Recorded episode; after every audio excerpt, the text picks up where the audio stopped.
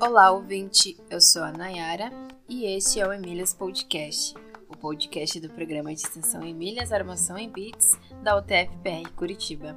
Este podcast entrevista mulheres que trabalham na área da computação para entender suas motivações, dificuldades e desafios e mostrar um caminho de como você, mulher, também pode fazer história na área da computação.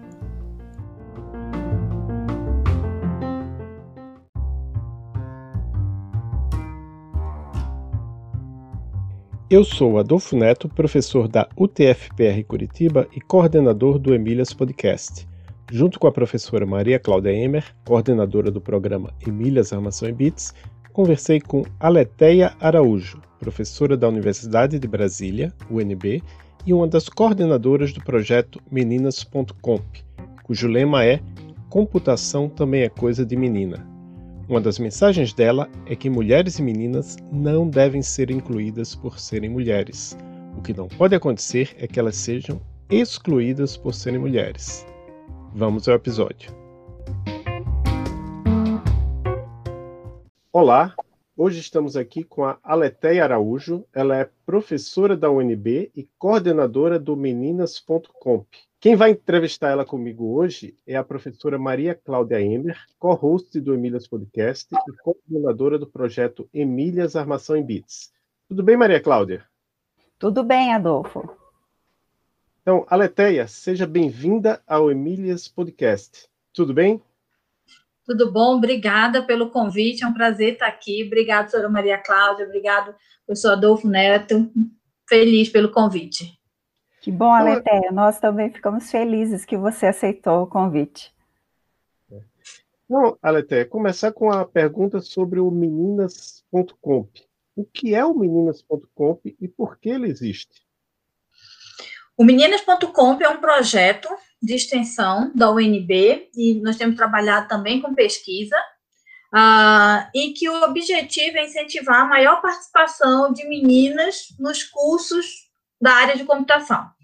Então, ele começou com o ensino médio, mas hoje a gente, há uns três anos atrás já, a gente percebeu que o ensino médio só era pouco. Então, hoje, Meninas.com atua também no ensino fundamental, então, atua nos três níveis, ensino fundamental, ensino médio, incentivando essas meninas a atuarem na área de computação. E, atualmente, a gente tem também trabalhado com as meninas no, no nível superior, na UNB, porque elas entravam e a gente, ah, então nosso objetivo está cumprido. E aí não apoiava essas meninas, a gente percebeu que não além da gente atrair essas meninas para os nossos cursos, a gente tem que apoiar essas meninas durante toda a carreira. Certo. E outra pergunta a respeito do meninas.comp, vocês têm alunos atuando como voluntários, monitores, auxiliando nas atividades de vocês? É, durante esse tempo todo que vocês já estão aí, né, é, desenvolvendo o projeto, já são 10 anos? São 10 anos. É, nós tivemos no início um aluno que atuou como, como monitor. Uh, e, e foi logo no início. Uh, depois não, depois ele se formou e a gente ficou só trabalhando com as meninas. Alguns alunos até nos procuram, poucos, né? Mas até nos procuram para nos apoiar. Mas a gente tem priorizado trabalhar com as meninas, com as alunas, porque a gente percebe que quando entra um aluno na sala para falar com as meninas, elas já ficam inibidas. Então, a gente prioriza sempre trabalhar com as meninas como monitora, mas a gente tem professor, porque o meninas.comp a atuação dele é, ele vai até as escolas de ensino fundamental, ensino médio, e as escolas que nós chamamos de escolas, escolas parceiras passam a ter aulas semanalmente com os assuntos relacionados à computação. Então, a gente precisa ter um apoio na escola, um professor que literalmente vista a camisa da, do projeto, porque a gente não consegue estar em todas as salas de aula toda semana. Hoje nós estamos com 12 escolas, então a gente não consegue. Uh, mas aí tem professores das escolas que são, né, é, de sexo masculino e que atuam, mas são professores que as meninas já conhecem, já têm uma familiaridade, são professores geralmente que é, apoio, né? Essa causa, então isso tem sido bem tranquilo. Mas aluno, monitor, não, não temos. O projeto foi criado em 2010. E nestes anos todos, em algum momento você desanimou, pensou em se afastar ou no fim do projeto? Adolfo, até deveria, tá?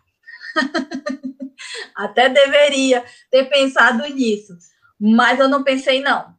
Eu não pensei porque eu acredito muito nesse projeto, no sentido dele poder mudar realidades, no sentido dele poder mudar vidas. Então, a gente tem casos, assim, lindos, em que as meninas dizem, professora, eu só estou aqui porque eu conheci o projeto. Então, são alunas que não pensavam em fazer curso superior. Ou então que pensavam em fazer curso superior, mas não na área de tecnologia, porque na cabeça delas isso é para menino. Na cabeça delas isso é muito difícil, elas não têm capacidade de atuar nesta área. Então, na hora que você vai de forma lúdica, mostrando o que é o profissional da área de computação, como é que ela pode atuar, o que, é que ela pode fazer, elas começam a acreditar que sim, que elas podem. Então, às vezes que eu poderia ter pensado em desistir, eu penso nesses casos e eu falo assim, não, não posso desistir. E aí, vamos acordar às quatro horas da manhã para fazer projeto, para submeter projeto do CNPq, para submeter projeto onde estiver aberto, para conseguir bolsa, para conseguir algum recurso.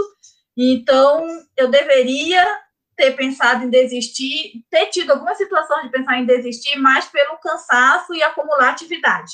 Mas como eu acredito muito que eu posso mudar realidades, eu deixo isso de lado e dormir é para os fracos. É, como é a sua atuação como professora de graduação na UNB, né? Que disciplinas você seleciona? Para quais cursos? Tá. É, na graduação, geralmente eu trabalho com sistemas operacionais e trabalho muito também com introdução à engenharia de computação. E aí o objetivo de trabalhar com introdução à engenharia de computação é justamente atuar com os calouros né? Porque é muito comum, muito comum eu chegar na turma de 40 alunos ter duas meninas, ter três meninas. Teve um ano que nós tínhamos cinco meninas, era mais do que 10%, então, assim, foi um sucesso. Exatamente, eu, eu falei assim, gente, eu estou muito feliz, os alunos olharam assim para mim sem entender nada, né? Como? Eu fui explicar. Então, por isso que eu atuo, geralmente eu atuo um semestre sim ou não, com essa disciplina de introdução à engenharia de computação, que é dada no primeiro semestre, é, e atuo todo semestre no curso de sistemas operacionais. Na graduação são essas disciplinas, né?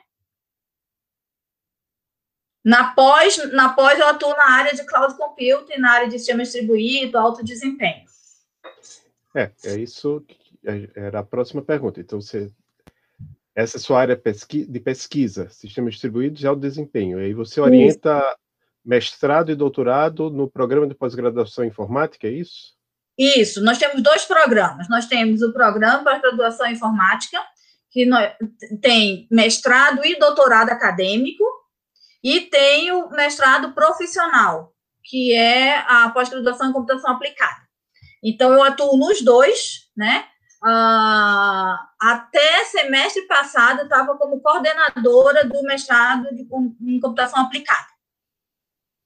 Hoje não, só estou é, atuando nas duas pós. Ah, interessante. Aqui a gente tem também o, o, mestrado profissional em computação aplicada. A gente não tem os, o acadêmico, né? Mas tem o profissional. E, no momento eu estou coordenador. Ai, boa sorte, Adolfo. já está acabando, é só até, o, até março do ano que vem. Passa, vou dizer para você que passa rápido, tá? certo, certo.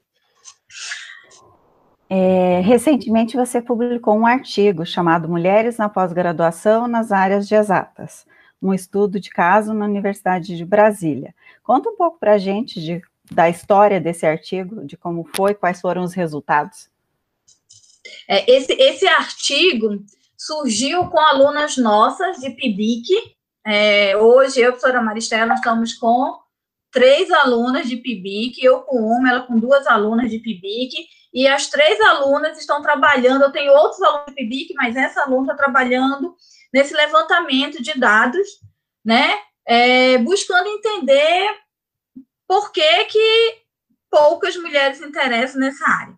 E aí, a gente, ano passado, fez um estudo em relação à graduação, e esse ano, esse último artigo, a gente fez na pós. Né? E uma coisa que, que me chamou a atenção é que, como foi, foi dito, eu atuo nos dois programas de pós. No de computação aplicada, a minha, a, o nosso programa aqui de computação aplicada tem quatro linhas de pesquisa. Uh, a minha linha é de infraestrutura. Tem infraestrutura, tem engenharia de software, tem ciência dos dados, gestão de risco. A minha é de infraestrutura. Uh, esse programa existe desde 2012, há oito anos. Nós nunca formamos nenhuma mulher na linha de infraestrutura. As poucas mulheres que nós formamos foram na linha de, de engenharia de software uh, gestão de risco.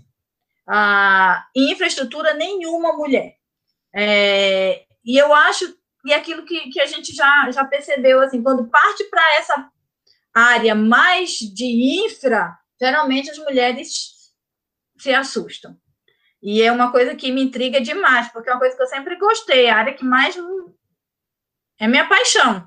E eu fico querendo entender. Então, como eu falei hoje, embora o projeto meninas.comp seja um projeto de extensão, a gente tem atuado também como pesquisa, porque tem inúmeras questões aí que nos intrigam e a gente tem muito interesse em pesquisar, entender um pouco melhor. É, eu achei interessante você falar essa questão de uh, ter poucas mulheres na área de infraestrutura, porque foi, foi essa uma das motivações para eu ter convidado uma das alunas do PPGCA, Aline Jordão, que é especialista em operação de redes, que ela foi uma das entrevistadas aqui do podcast em 21 de fevereiro, porque eu particularmente não gosto também dessa área de infraestrutura e talvez por eu não ter contato com muitas pessoas, eu eu achei, não, peraí, tem um, a gente tem um aluno nessa área, não, vou entrevistar, porque um dos objetivos desse podcast é trazer a, a maior diversidade possível de, de perfis profissionais para que a gente possa, é, para que as meninas, e mesmo os meninos, os homens, mulheres que escutem, ó, oh, pô, essa aqui é uma área interessante, quero seguir por essa área da, da computação. E agora a gente entra numa, numa parte do podcast onde eu a gente gosta de saber um pouco mais da, da história da pessoa relacionada com, com, com, outras questões. Então, você se lembra como é que você se interessou pela área de computação? O que é que fez você seguir carreira na área de computação? Eu lembro, lembro como se fosse hoje a escolha. Por quê? Uh, eu venho de uma família muito humilde, muito pobre mesmo. A família da minha mãe é de Macapá, meus pais são separados, meu pai, a família do meu pai é de Natal. Então, eu pensava assim, eu tenho que fazer um curso que eu possa usar matemática, que eu adorava matemática, adorava exata, sempre gostei, e que me desse dinheiro, porque eu precisava sair daquela situação de pobreza.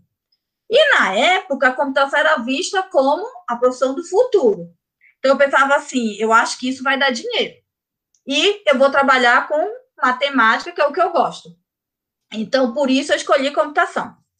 Uh, e durante todo o curso, eu nunca me arrependi, nunca pensei assim, ah, eu, eu estou no curso errado. Não.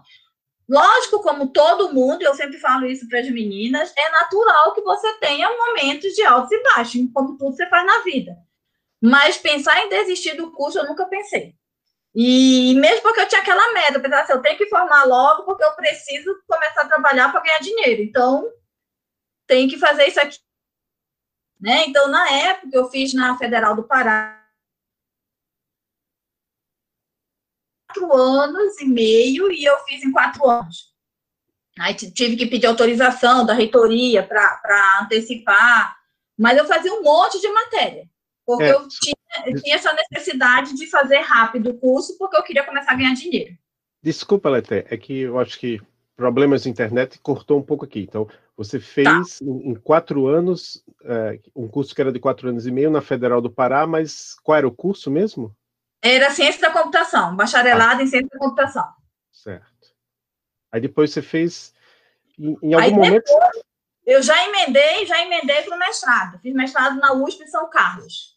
E foi assim, bem, bem emendado mesmo. Eu, eu, eu defendi o TCC numa sexta-feira, no domingo eu estava viajando para São Paulo para começar o mestrado na segunda. E eu fui é, para São Paulo sem nunca ter ido para São Paulo e fui com a cara e com a coragem, assim, apoiado pela minha mãe, que sempre me apoiou.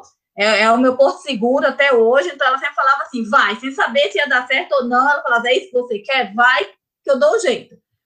E fui. E aí fiz mestrado é, na USP São Carlos.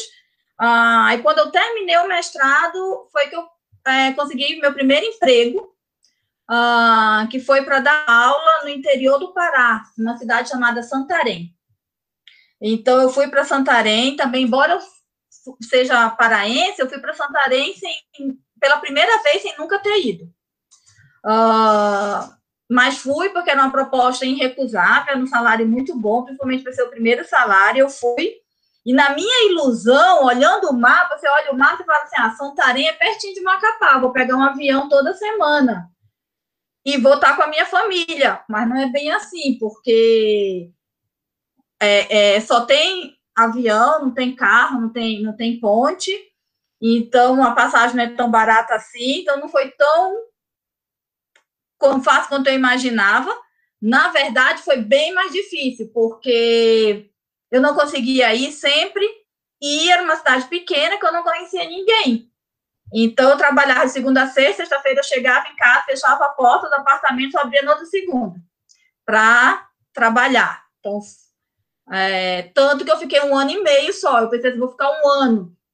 Aí, nesse um ano, eu já tinha orientado, estava orientando vários alunos e eu não quis deixá-los no meio do caminho, e aí eu fiquei um ano e meio. Depois de um ano e meio, eu disse, não, eu não aguento mais ficar aqui, eu preciso ir embora, não vou enlouquecer. Aí foi quando eu vim para Brasília. Ah, você foi para Brasília antes e depois só que foi fazer o doutorado? Foi, exatamente. Foi. Eu terminei. É, aí, depois de um ano e meio, eu resolvi vir para Brasília. Nisso apareceu um concurso na Católica aqui de Brasília.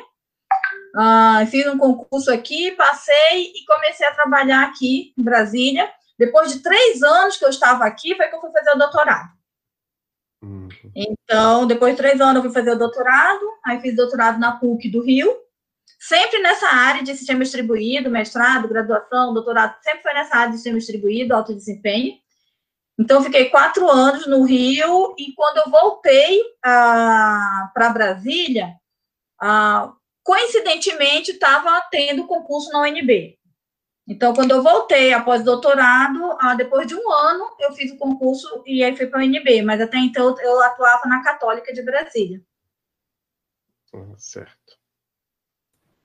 Ok, você falou um pouco a respeito de matemática, né? Do quanto você gostava de matemática. E aí eu te pergunto o seguinte: inglês e matemática, eles são essenciais para quem quer seguir uma carreira na área de computação? Excelente pergunta. É, eu diria que matemática, sim. Inglês, não, porque, porque é, é, o inglês você precisa, é fundamental, mas você consegue adquirir este conhecimento durante o curso. A matemática, você precisa gostar, você precisa ter afinidade. É, eu sempre digo assim: se você chega na, na hora de fazer, tomar uma decisão profissional, e você não gosta, não tem afinidade com uma área ou com outra, é muito difícil você desenvolver essa afinidade. Então, eu sempre digo assim para mim: você tem que gostar de exato, tem que gostar. Eu gosto de física, eu gosto de química, eu gosto de matemática. Então, isso demonstra que você tem perfil para atuar nessa área de exatas. Né? Agora, o inglês não é fundamental. Se você não sabe o mínimo, você provavelmente não vai conseguir concluir um curso. Né? Mas isso você vai adquirindo, assim como você vai adquirindo né, outras habilidades. Mas a, a, a, matemática eu vejo como não uma habilidade a ser adquirida, mas uma afinidade. Você ama ou não ama, né? E aí, se você não ama, é muito difícil você escolher uma área em que você vai ter a matemática como base, né? Como um dos pilares de, dessa área de atuação. E como é que é hoje o seu dia a dia? Quer dizer, a gente sabe que a gente está no, no, meio de uma pandemia, o seu dia a dia deve ter mudado bastante desde o início da pandemia, mas como era e como é o, o, o dia a dia de uma professora pesquisadora na Universidade Federal? Você passa mais tempo na frente do computador, conversando com as pessoas, em reuniões? Como é que funciona? Adolfo, é, é bem complicado, tá? Não, não deve servir de exemplo, não coloque isso como exemplo, mas é porque eu tenho muita dificuldade de dizer não e eu acabo pegando muita coisa para fazer. E tudo que eu faço, eu tenho o defeito de querer fazer o melhor possível. Não que seja o melhor do mundo, mas é o melhor para mim. E aí acaba que eu fico muito, muito sobrecarregada. Então, é, para dizer que eu não posso servir como exemplo, é porque não é adequado para ninguém acordar todo dia quatro horas, quatro e meia da manhã. E é isso que acontece. Eu acordo quatro ou quatro e meia da manhã e por que isso? Porque nesse horário a casa está dormindo. Eu tenho dois filhos, uma de 10 e um de 4. Então, como eles nesse horário estão dormindo, eu consigo ler um artigo, eu consigo escrever um artigo, eu consigo corrigir um trabalho, eu consigo escrever um projeto. E aí, quando dá 6h40, 7 horas, começa, mãe, aí corre, faz o leite, aí dá o café, né? né? E antes da pandemia, isso, era isso, e aí, 8 horas, eu estava indo para o UNB, passava o dia na UNB, saía meio-dia correndo, vem em casa, todos os dias eu almoço com as crianças, venho em casa, almoço, uh, e levo uh, aqui em casa a missão de levar para a escola é minha e de buscar é do meu marido. Então, levava as crianças para a escola, fica no caminho da UNB, e aí a tarde toda na UNB, uh, independente do dia da semana, tenho aula à noite. Então, quando tem aula à noite, eu fico até as 9 horas na UNB. Aí chega em casa, é aquele processo, jantar, tarefa de casa e coloca para dormir, então vamos dormir lá para as 11, 11 e pouco da noite. E acordar às 4, 4 e meia da manhã. Ah, e de, agora na pandemia, o que, que mudou? Mudou que eu não preciso levar as crianças na escola, mas em compensação a coisa piorou drasticamente porque tem que fazer tarefa com criança em casa. Assim, eu tenho um super marido, então sem ele não seria possível. Uh, então ele me ajuda muito, muito, muito. Somos parceiros mesmo, mas tem que ficar com as crianças atuando nas atividades da escola, aí não tem ninguém para nos apoiar, porque a nossa secretária, a gente pediu, continua pagando o salário dela, mas para ela ficar em casa, porque se eu tenho direito de ficar em casa, ela também tem. Então, aí vamos acumular limpeza de casa, lavar roupa, passar roupa. então, tá mais complicado. Mas, é, e assim, não acho que isso é o, a, ideal. Não acho que isso é o ideal, não acho que nós deveríamos fazer dessa forma. Mas é porque, infelizmente, eu não consigo uh, fazer diferente e eu tento, eu faço isso para sábado e domingo ficar mais dedicado às crianças.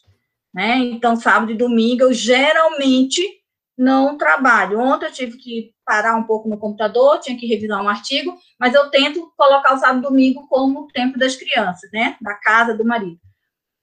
Mas, fora isso, tem que, tem que ampliar o turno de trabalho para o quarto turno. É complicado mesmo. Bem, bem, bem difícil.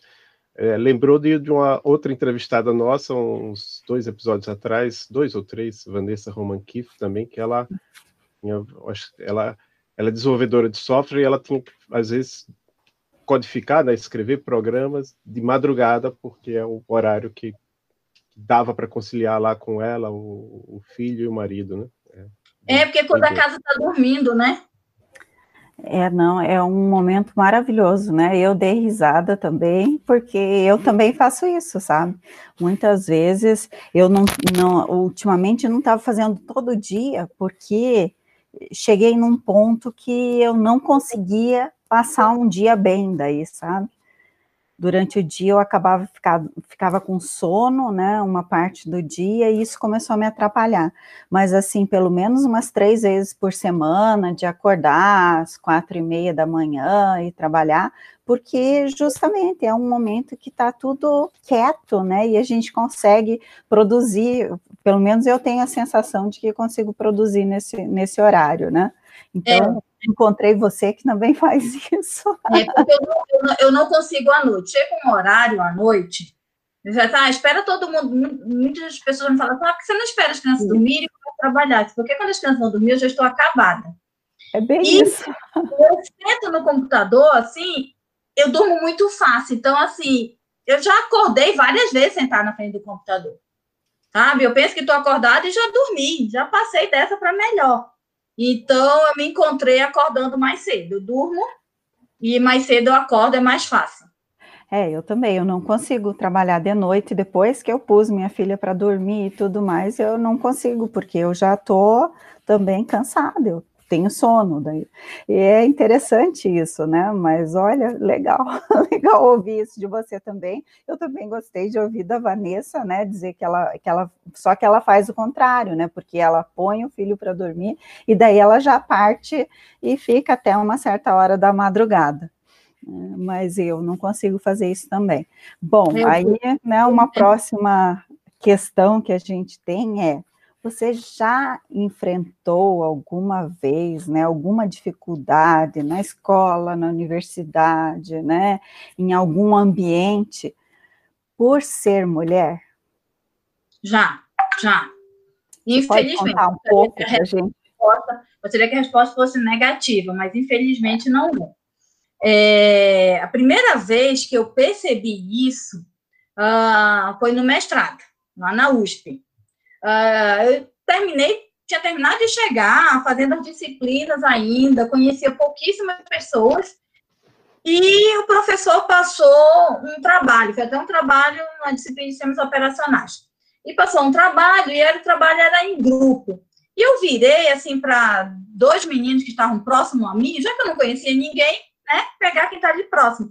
Virei para os meninos e falei assim, a gente pode fazer o trabalho juntos? Vamos fazer o trabalho? Aí eles falaram assim, ficaram assim, um olhando para cada do outro. Eles já se conheciam, né? Depois eu descobri. Ficaram olhando para cada do outro, assim, ah, desculpa, sabe o que, que é? Porque a gente não vai fazer trabalho com menina.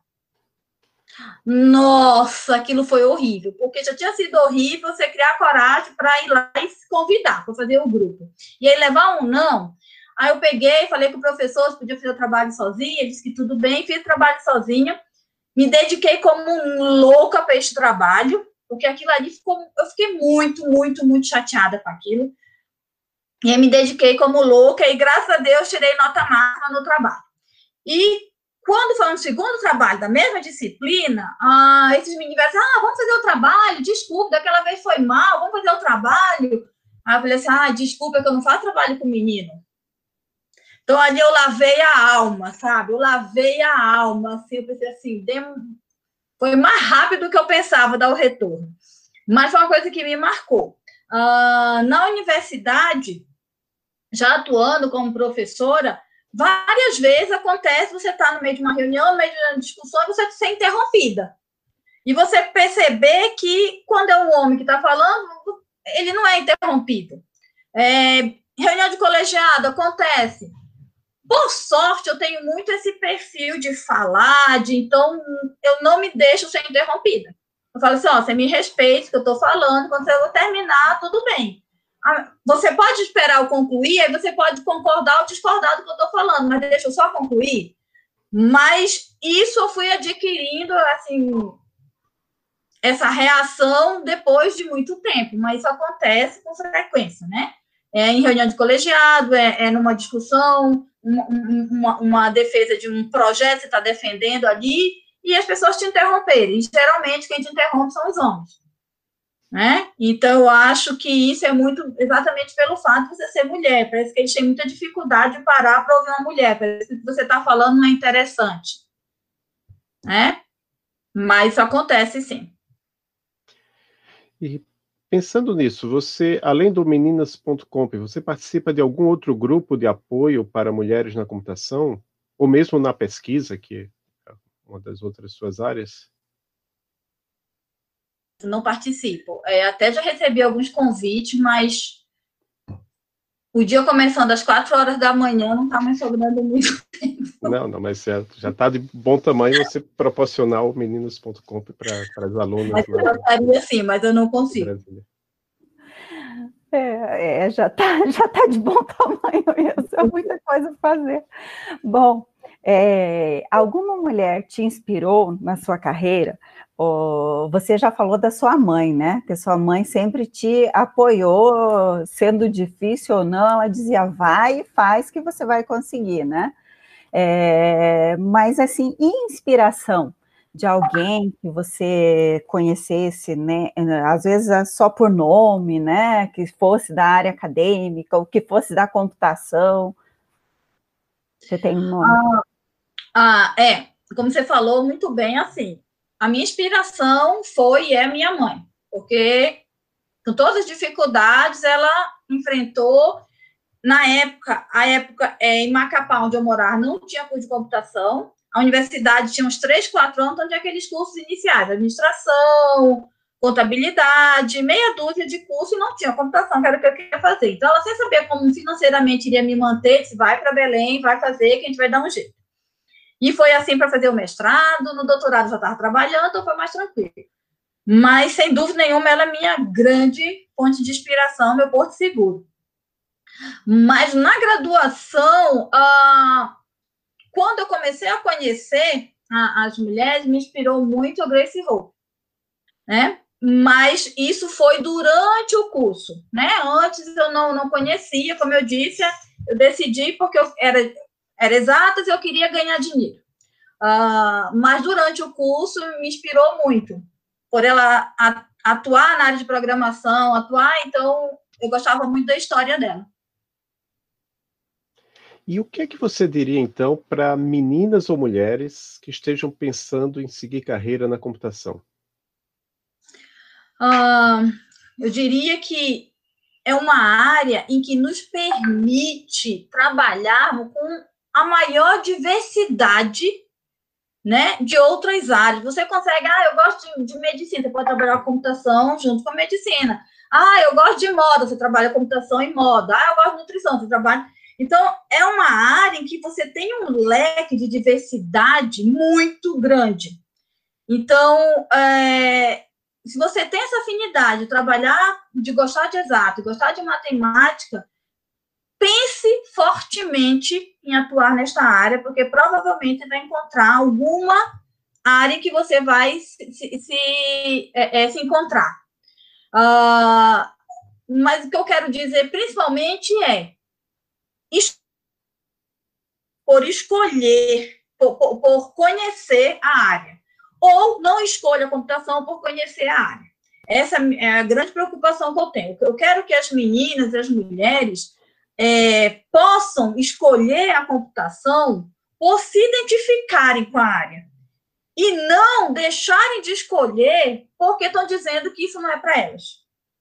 Né? Então, eu sempre digo, assim, nos projetos, a gente, lógico, evidente, nós não temos 100% de adesão, nem todas as meninas conhecem o projeto, fazem computação, mas eu tenho a satisfação de assim, ó, todos que participam do projeto escolheram a computação ou não escolheram a computação, conhecendo o que é a atuação nesta área, né? E não deixaram de escolher porque o pai disse que não era, o irmão disse que não era, o namorado disse que não vai para isso, que isso é coisa de menino, é, então, é, o meu lema é: vamos dar oportunidade para elas conhecerem, atuarem, conhecerem a área para que elas possam atuar ou não.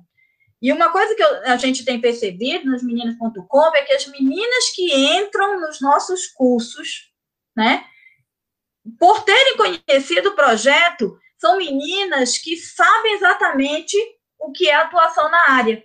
E são meninas que vão concluir o curso, que têm concluído o curso. Porque elas não entram falando assim, ah, eu acho que é uma área legal. Não, olha, eu sei que eu posso atuar como programadora, eu posso trabalhar em infraestrutura, eu posso trabalhar com banco de dados, eu sei o que é banco de dados, porque elas passam a ter essas aulas, né, proporcionado pelo projeto. Então, isso é bem, bem, bem interessante. E é o que eu sempre digo, assim, o meu lema não é querer que as mulheres sejam incluídas por serem mulheres, eu não quero isso. Eu só quero que as mulheres não sejam excluídas por serem mulheres. Nos dê oportunidade. Vai ter uma entrevista de emprego de forma diferente por eu ser mulher. Me entreviste igualmente você entrevistou um homem. E aí escolha o que for melhor, escolha o que for mais competente, for o que tiver mais afinidade com aquilo que você está oferecendo. Então, esse é o meu, meu grande desejo, é que as mulheres possam ser incluídas ou excluídas, né, pela competência, e não por serem do sexo feminino. Perfeito. É isso mesmo, né?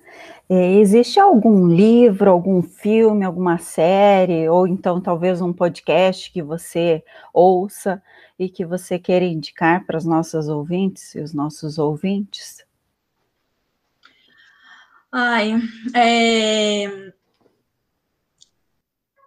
O filme, aquele filme clássico lá da, né, Mulheres, além das, esqueci o nome, é Mulheres... Estrelas Além do Tempo? Estrelas Além do Tempo. Eu acho esse filme maravilhoso, eu acho emocionante, eu acho, adoro, já assisti umas três vezes com as meninas, é, e, e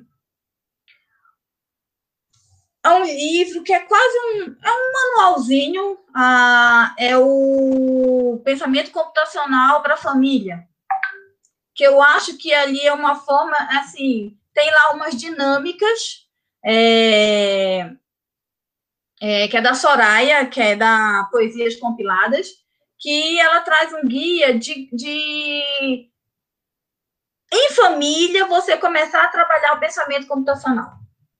Porque aqui você falou assim, uh, matemática. A gente estuda matemática não porque eu quero ser professor de matemática, a gente estuda português não porque eu quero ser professor de português. Eu não tenho que estudar, não tenho que ter pensamento computacional porque eu quero trabalhar na área de computação. Eu quero, eu, é preciso a gente começar a ensinar pensamento computacional desde cedo para que os nossos alunos, o futuro, possa ter mais flexibilidade para resolver problema, possa pensar de forma mais diversificada, diante de um, de um problema, ele parar e ter calma para pensar qual é a melhor solução, qual é a lógica adequada. Então, eu acho que o pensamento computacional te proporciona isso.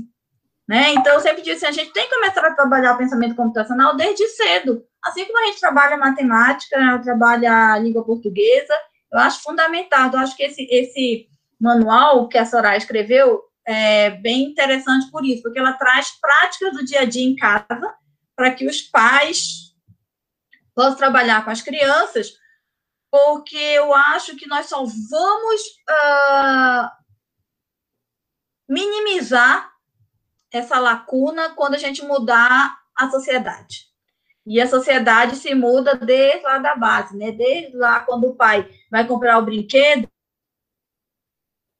sempre um, um quebra-cabeça, um brinquedo de montar, como Lego, para a filha, e não simplesmente uma geladeira e um fogãozinho. Nada contra geladeira fogãozinho, minha filha tem, mas vamos comprar geladeira, fogãozinho e o brinquedo de montar? E deixa ela escolher o que, que ela gosta mais de fazer, né? Então, eu acho que você tem que dar essas opções, mas isso é, é pensamento, é, é mudança mesmo de sociedade. Isso não se muda de uma hora para outra, né? Nós precisamos de muitos projetos, muitas Emílias, muitas meninas.comp para mudar isso e, e é não desistir. Aí, voltando para aquela primeira pergunta, Adolfo. Por isso que a gente não pode desistir. Nós não podemos nos permitir desistir, porque o caminho ainda é longo. Temos muito que fazer. E existe alguma coisa que você gostaria de falar e que a gente não tem abordado aqui? Eu, eu acho que a gente abordou assim os princípios desse projeto, é, o motivo de nós estarmos aqui, que é dar oportunidade. Né? Eu gosto muito disso. Como eu vim de uma família muito humilde, eu acho que você dando oportunidade, você muda a realidade, você muda vidas. Então, eu tenho várias histórias para contar assim, lindas das nossas alunas, e uma que eu estou lembrando agora é uma aluna que, no segundo ano, ela conheceu o projeto, ah, ela iria fazer administração, se não estou enganada, e ela, pelo projeto, se encontrou na computação, fez ciência da computação, formando que vem com a gente. E no segundo ano que ela estava lá, essa professora, eu hoje ganho mais do que a minha mãe em casa. Hoje a maior renda de casa é a mãe dela é empregada doméstica e ela estava fazendo estágio no TCU Então, com estágio, ela ganhava 1.500, 1.700, não lembro, mas era mil e alguma coisa e ela já ganhava mais do que a mãe dela. Então, assim, ela estava mudando a realidade de uma família. Então, isso é isso, isso, isso faz eu acordar às quatro horas da manhã feliz, porque eu sei que eu estou mudando realidade. É isso que, que a gente pensa muito no projeto, né? Eu, a professora Maristela, a professora Maria Emília, todos os outros professores envolvidos, a professora Carla Coic, a gente, a gente acredita muito nisso, né? Ah, outro, outra, outro caso, rapidinho aqui para vocês, contando, é, uma aluna nossa, o sonho dela era fazer curso de computação, o irmão dela fazia curso de ciência da computação conosco na UNB, e ela queria fazer curso de computação. E o pai disse que não, que se o, ah, o teu irmão, que é mais inteligente do que você é, não está conseguindo formar na UNB, já está não sei quantos anos lá, você acha que você vai entrar para quê? Não, vai fazer uma coisa mais simples, fazer coisa de menino, vai fazer enfermagem, vai fazer outro curso. E ela não queria. Ah, e o pai falando, falando, falando, ela passou no curso de enfermagem e falou: Ó, oh, pai, passei no curso de enfermagem, ele ficou feliz, parabéns. Só que ela não queria. Quando ela foi falar para ele que ela não queria, que ela ia desistir, foi aquela confusão, aquela briga. Então, ela conseguiu um cursinho desses populares e o pai achava que ela ia para o UNB fazer o curso de enfermagem, ela ia para esse cursinho. E no final do ano ela passou em engenharia de computação, que é dos nossos cursos da computação da UNB o mais concorrido. E ela toda feliz foi falar isso para o pai. O pai expulsou de casa. O pai expulsou a garota de casa. Expulsou porque para que, ela está fazendo isso? Porque ela que está fazendo isso porque ela queria estar no meio dos meninos, porque ela deveria ter concluído o curso dela de enfermagem e ela foi morar com a avó dela. E foi um ano que, quando ela entrou, eu estava dando aula no primeiro semestre, então eu contei do projeto e ela veio e se aproximou. Bom, hoje ela, a forma daqui a um ano e meio, é uma das melhores alunas que nós temos. Todo mundo a conhece, ela é dedicada, ela está no PIBIC, ela está no projeto Minas.com, ela está no outro projeto de pesquisa comigo.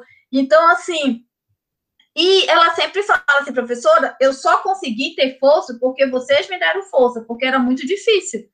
Ela estava morando com a avó, então quando eu conheci, eu já coloquei no projeto, já consegui bolsa, então com isso ela conseguiu, foi comprando computador, que ela não tinha nem computador, foi pagando notebook parcelado. Então, assim, a gente precisa apoiar essas meninas, a gente precisa dizer para elas que sim, elas podem. Se elas querem, elas podem. É o que eu sempre digo, né? É, é, você tem que lutar pelo aquilo que você deseja. É isso que importa. Então, é só isso que é o meu, o meu Se as, você não conhece computação, tente conhecer e, e faça sua escolha. Se não for por computação, se for por outra área, mas se for uma escolha consciente, tá tudo certo. Tenho certeza que você vai ser uma ótima profissional, vai atuar e vai contribuir para a sociedade. Mas não deixe de escolher uma área ou outra por desconhecer, porque alguém chegou e disse isso não é para você. Não, quem tem que saber o que é para mim ou não sou eu mesmo. É, eu vejo que esse caso que você comentou aí deve ser igual em muitas famílias, né? Só que muitas das meninas acabam não tendo a coragem, né? e a força para enfrentar e continuar, vejam, chegar ao ponto de ser expulsa de casa é, é, é demais, né? A pessoa tem que estar tá muito forte naquilo que ela quer para ela conseguir, e ainda bem que ela tinha avó que morava perto, poderia dar esse auxílio, né? E você pensa assim, ah, isso foi há 20 anos atrás, né? Não, isso foi há dois anos atrás. Pois é, aí que a gente se assusta, né? Foi Porque há 20 anos, anos atrás é uma coisa, mas agora dois anos, né? A três, a cinco é, é muito é estranho que isso ainda aconteça, mas acontece, acontece com muitas meninas. Então, é, realmente, é, eu também compartilho, né, é, da sua ideia de que nós temos que continuar, sim, fazendo, porque esses o nosso projeto, dar continuidade, porque mostra as oportunidades que essas meninas podem ter, né? Então a gente está tentando abrir uma porta para elas, né, e mostrar, ó, você pode entrar ali. É, onde as pessoas podem saber mais sobre você? Sites, redes sociais? Temos. Sigam uh, nosso Instagram, meninas.comp, uh, nosso site, meninas.comp.nb.br. Uh, temos Facebook, uh, temos é, Twitter, tudo meninas.com. Né? Então, lá você tem várias informações sobre o projeto e tem depoimento das meninas. Vale a pena. E, e você quer, para terminar, agradecer, mandar um abraço para alguém? Eu quero dar um abraço e agradecer muito vocês, Adolfo Neto, Maria Cláudia, o Projeto Emílias, brigadíssimo pela oportunidade, é sempre muito bom a gente unir forças, então, quando precisarem, quantas vezes precisarem, contem conosco, contem com meninas.com, porque a gente precisa sim fortalecer essa rede, né? A gente precisa sim fortalecer e apoiar todos esses projetos envolvidos nessa causa tão nobre, embora árdua, porque a gente tem que estar tá brigando e falando a mesma coisa muitas vezes, mas eu quero agradecer muito a oportunidade e quero agradecer ao projeto meninas.com Uh, todas as meninas envolvidas por acreditarem, por vestirem a camisa do projeto, as outras professoras coordenadoras, a professora Maria Emília, a professora Maristela, que também, podendo ou não podendo, estão fazendo e dormindo tarde, acordando cedo, no, no final de semana, todo mundo do seu jeito, contribuindo. E, sem dúvida nenhuma, agradecer ao CNPq que nos últimos dois anos, 2018 e 2019, nos deram editais lá voltados para essa área, então é um parceiro que a gente não pode esquecer que tem sido importantíssimo na causa. Com certeza. Espero que saia novamente um edital deles. Também estamos Então é isso. Muito obrigado. Foi, foi ótimo. Você foi a, a primeira entrevistada aqui do Emílias que trabalha na, na região centro-oeste. Né? Ah, que legal! A gente quer também, a gente já teve pessoas do Nordeste, do Sul, Sudeste, até mesmo do lado da região Norte, né? Você é da região Norte, mas trabalha no Centro-Oeste, né? É, então, é. A nossa entrevistada, que era da região Norte, que era que trabalha na região Norte, ela é do, do Nordeste, então tem uma grande mobilidade aí, mas a gente vai é procura variar tanto os perfis, né, acadêmico, profissional, quanto também a, a região. E um, um, uma das pessoas que a gente quer convidar nas, nas próximas, nos próximos episódios é uma, professora que trabalha no, no exterior, lá no, na Inglaterra. Então, a gente quer mostrar os diversos caminhos que. Não, mas essa, essa, essa, iniciativa de você, de fazer podcast, é excelente. Vocês estão de parabéns mesmo. É uma iniciativa muito, muito legal. Parabéns. Obrigada, muito obrigado. É. E muito obrigada por ter participado hoje com a gente, por essa conversa, foi muito boa. Eu, eu anotei, é, eu anotei aqui algo que você falou que eu acho que é bem esclarecedor, né? A inclusão e exclusão da mulher pela sua competência, não por ser mulher. É só é, isso. É só, é só isso. isso é, é só isso que nós queremos, né? É, eu não gosto que ah, vocês querem ser contratados porque vocês são meninas, são mulheres. Não, não, eu quero ser contratado porque eu sou competente e vou dar conta. É só isso. Mas, infelizmente, a gente precisa desses projetos todos para ficar é, é, repetindo, né? Para ficar ratificando. Olha, é isso. Não me exclua por ser mulher. Me escute, me entreviste, veja o que, é que eu tenho a oferecer. Mas é tem que ficar sendo enquanto a sociedade não mudar. Então é isso. Muito obrigado e tchau. Obrigada, gente. Boa tarde. Valeu. Boa tarde.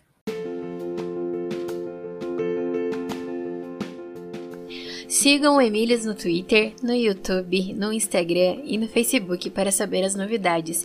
Escutem o podcast no Anchor e nos demais agregadores de podcast, Spotify, Pocket Casts e outros, procurando por Emílias Podcast. Esse é um projeto de extensão da Universidade Tecnológica Federal do Paraná, UTFPR, Campus Curitiba, e acesse a nossa página